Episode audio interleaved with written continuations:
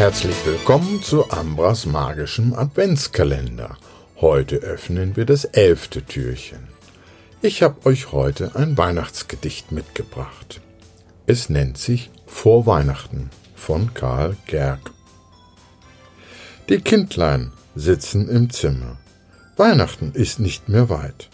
Bei traulichem Lampenschimmer und Jubeln. Es schneit, es schneit.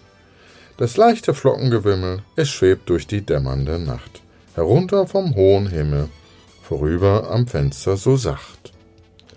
Und wo ein Flöckchen im Tanze den Scheiben vorüberschweift, da flimmert's im silbernen Glanze, vom Lichte der Lampe bestreift. Die Kindlein sehen's mit Frohlocken, sie drängen ans Fenster sich dicht, sie verfolgen die silbernen Flocken, die Mutter lächelt und spricht. Wisst, Kinder, die Englein schneidern im Himmel, jetzt früh und spät, an Puppenbettchen und Kleidern wird auf Weihnachten genäht.